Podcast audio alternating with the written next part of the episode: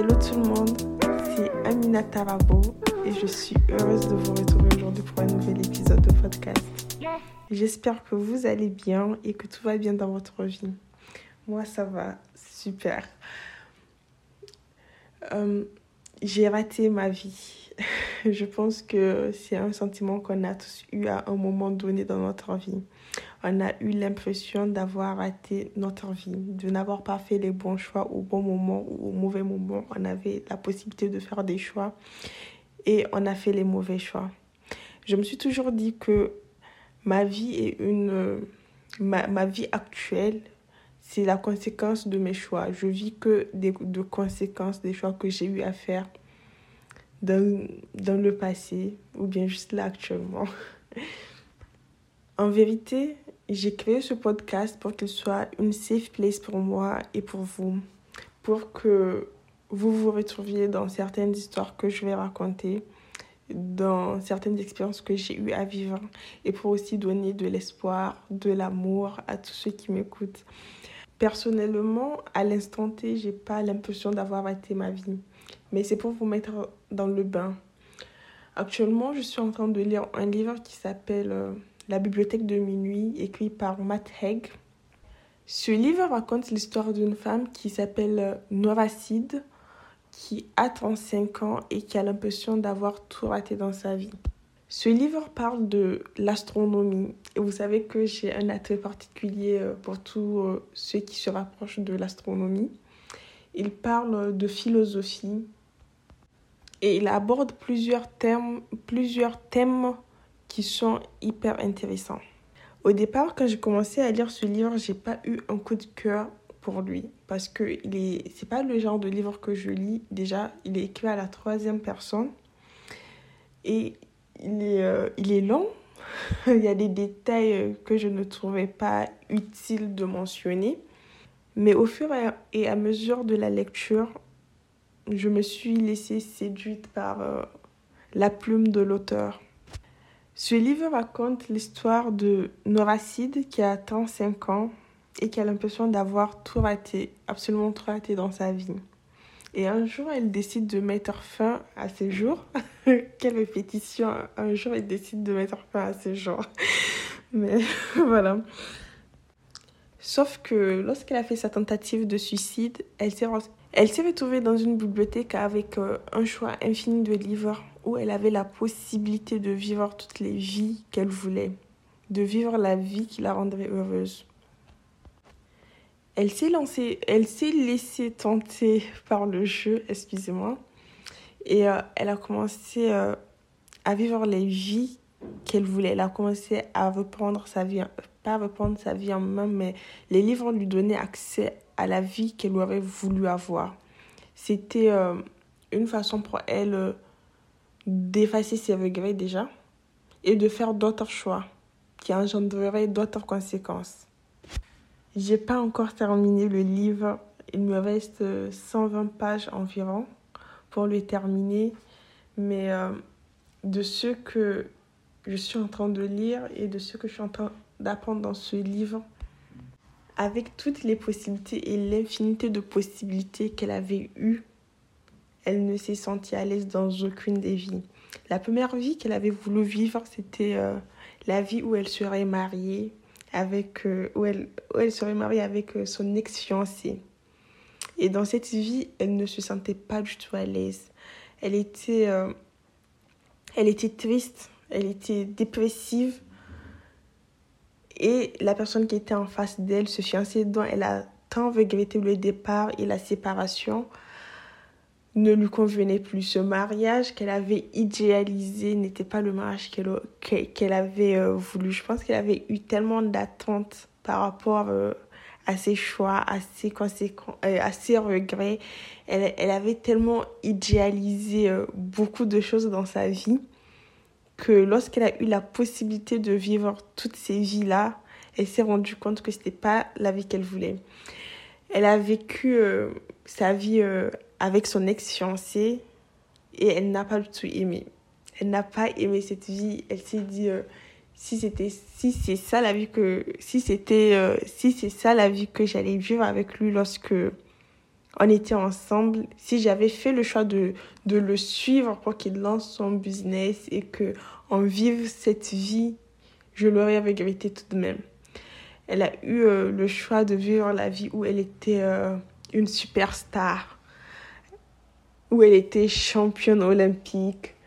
Elle a vécu tellement de vies, en tout cas, je ne l'ai pas encore fini quand je l'ai dit, hein, mais euh, de ce que j'ai lu, elle a, elle a vécu tellement de vies et dans toutes ces vies-là, elle ne s'y plaisait pas. Elle n'était pas du tout heureuse. Elle était soit dépressive, soit euh, elle perdait des êtres chers qui, euh, des, des, des dont la disparition lui faisait hyper mal.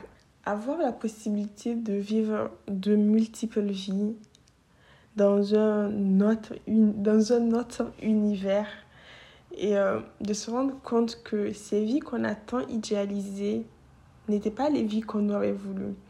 Je pense sincèrement que l'histoire de Noracide, c'était pas en soi les déceptions, c'était pas les regrets, c'était plus les attentes qu'elle avait envers ces vies-là, les attentes qu'elle avait envers euh, la vie qu'elle aurait aimé avoir, à force de trop idéaliser quelqu'un ou quelque chose, on finit par être déçu. En soi, c'était même pas les vies qui la décevaient, c'était beaucoup plus c'était beaucoup plus ses attentes. C'était ses attentes et cette idéalisation qu'elle avait envers ces vies-là. Si je sors du contexte de ce livre, euh, du contexte des vies de Noracide et que je transpose euh, ce contexte ce, contexte, ce contexte et ce principe de vie multiple dans, dans nos vies, sachez que tout comme nos racines, ce ne sont pas les vies ou nos regrets euh, qui nous déçoivent, ce sont plutôt euh, les attentes qu'on a envers euh, la vie et envers nous-mêmes et envers les gens. C'est principalement ça qui nous déçoit on n'aura jamais la possibilité de pouvoir atterrir dans une bibliothèque qui, euh, qui nous offre le choix de vivre des vies et des vies à l'infini. Mais si vous vous rappelez au début du podcast, j'ai dit que ma vie est une succession euh, de conséquences des choix que j'ai eu à faire. Et je pense que la vôtre aussi est une succession de conséquences des choix que vous avez eu à faire à un certain moment, à un moment donné de votre vie, vous avez eu des choix à faire et vous avez fait des choix, ces choix-là. Et je ne pense pas que ce soit des choix qui étaient irréfléchis. C'était des choix qui étaient euh, réfléchis et qui étaient et que vous vous êtes dit c'était les choix appropriés à faire à ce moment-là. Et quand vous avez, vous avez fait ces choix-là, vous vous êtes peut-être dit que c'était des conséquences de vie qui seraient supportables pour vous. Il y a eu une idéalisation des conséquences.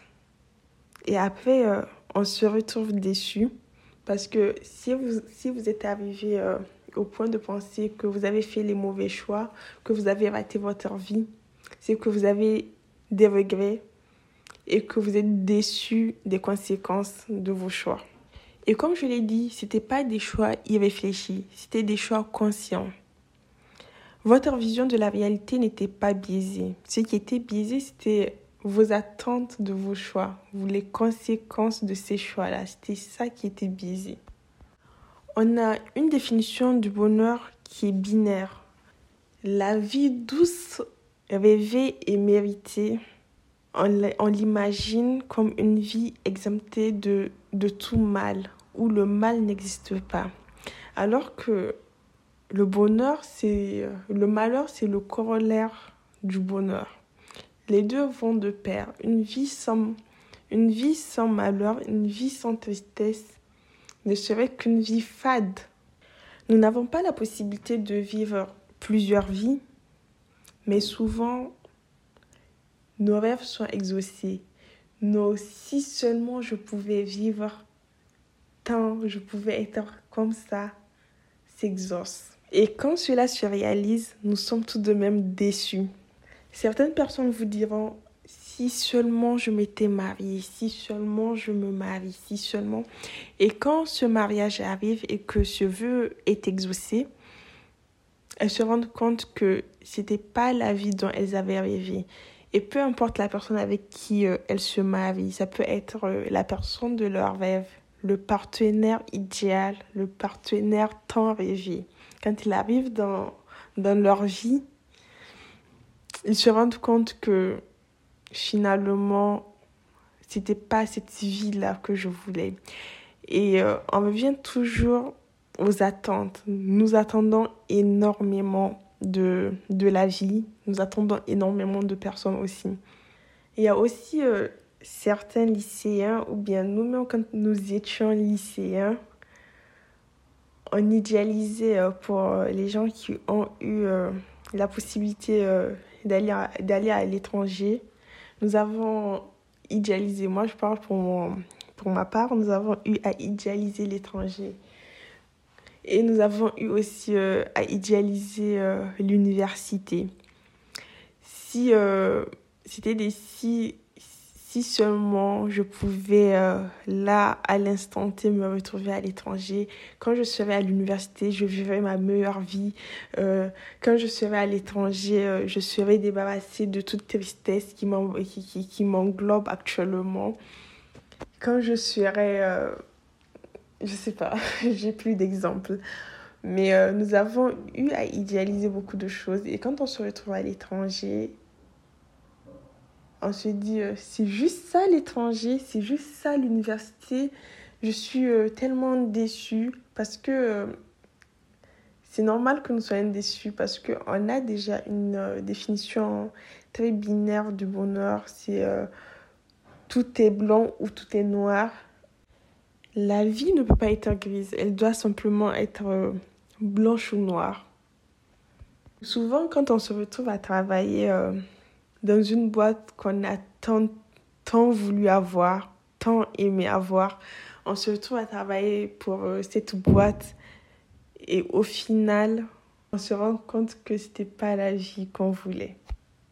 Et pourtant, nous avons prié pour avoir cette vie. Nous avons travaillé pour avoir cette vie. Je pense sincèrement que même si nous avons le partenaire parfait, le boulot, le travail parfait, la vie parfaite, nous serions quand même euh, déçus. Le problème n'est pas que la vie parfaite n'existe pas. Le problème n'est pas que notre partenaire, notre travail ou notre boulot ne nous conviennent pas.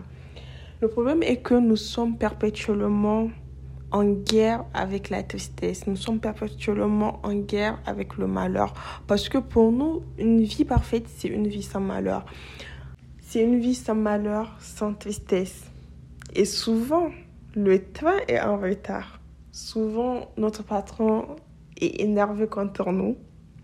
Souvent, nous avons des sauts d'humeur.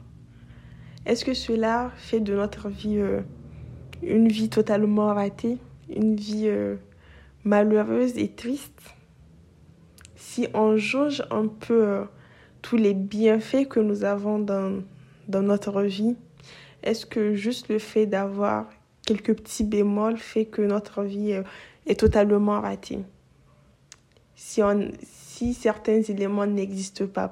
Parce que le cerveau humain, il a plus une facilité à se concentrer sur les choses qui lui manquent, sur... Euh, le mal déjà et, euh, et sur les choses qui nous rendent tristes tout en oubliant l'infinité de biens, l'infinité de personnes qui nous rendent heureuses chaque jour au quotidien. Je vais vous lire un passage du livre de Mateg, la bibliothèque de minuit. Il dit ceci. Il y a des chemins de vie, des rythmes, c'est tellement facile quand on est piégé dans une seule et unique vie d'imaginer que les moments de tristesse, de tragédie, d'échec ou d'angoisse résultent de cette existence spécifique. Que c'est un produit dérivé du fait de vivre d'une certaine façon, plutôt qu'un corollaire de la vie, tout simplement. Je veux dire, ça simplifierait bien les choses si on comprenait qu'aucune façon de vivre ne nous immunisera jamais contre la tristesse. La tristesse fait partie intégrante du tissu du bonheur. On ne peut pas avoir l'un sans l'autre. Évidemment, tout, tout ça selon des degrés et des quantités différents. Mais il n'y a pas de vie où on peut mais il n'y a pas de vie où on peut connaître éternellement un état de pur bonheur. Et imaginez qu'il y en a une ne fait qu'accroître le malheur dans la vie qu'on vit. Ce passage euh, est mon passage préféré dans le livre. C'est un passage qui m'a énormément marqué. Je pense qu'il résume bien le jeu de la vie.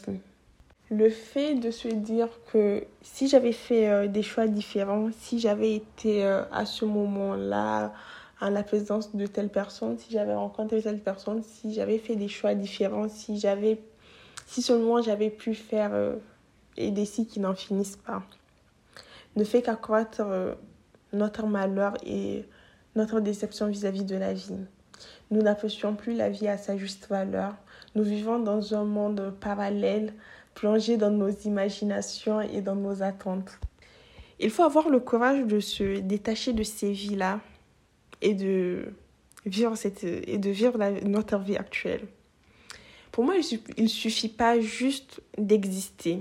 Le but de la vie, c'est pas seulement exister, il faut aussi vivre cette vie. Il faut aussi la réussir à sa juste valeur et lui donner l'importance qu'elle requiert. Votre vie n'aurait pas été parfaite et meilleure même si on enlevait la tristesse, même si on enlevait le chagrin et le malheur. Comprendre cela vous faciliterait votre existence.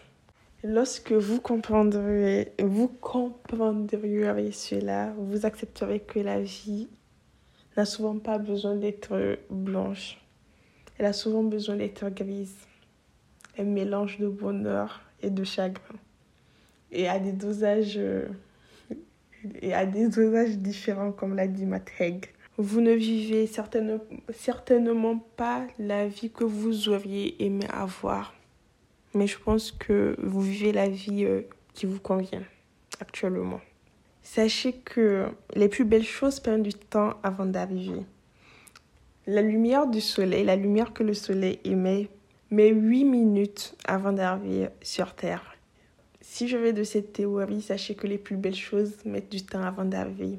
Si actuellement vous avez l'impression d'avoir arrêté votre vie, si vous avez l'impression que les attentes de certaines décisions, que peut-être vous avez postulé pour un master, que vous avez postulé pour un boulot, que vous attendez euh, votre prince charmant ou votre, ou votre princesse charmante et que ça, ça, ça n'arrive toujours pas.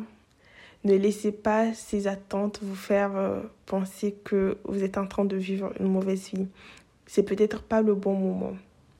Cette attente qui vous chagrine tant et vous fait perdre espoir en vous faisant croire que vous êtes en train de rater euh, votre vie ce malheur-là n'est que le corollaire du bonheur. Sachez que le bonheur sera encore plus grande chose et plus beau.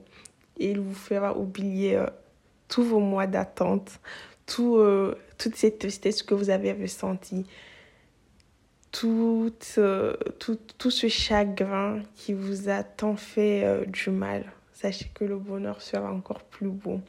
Juste accepter que actuellement c'est pas le bon moment pour vous d'avoir certaines choses dans votre vie et que le bonheur n'est pas loin. J'espère que vous avez aimé cet épisode et je vous souhaite une très bonne semaine et au revoir.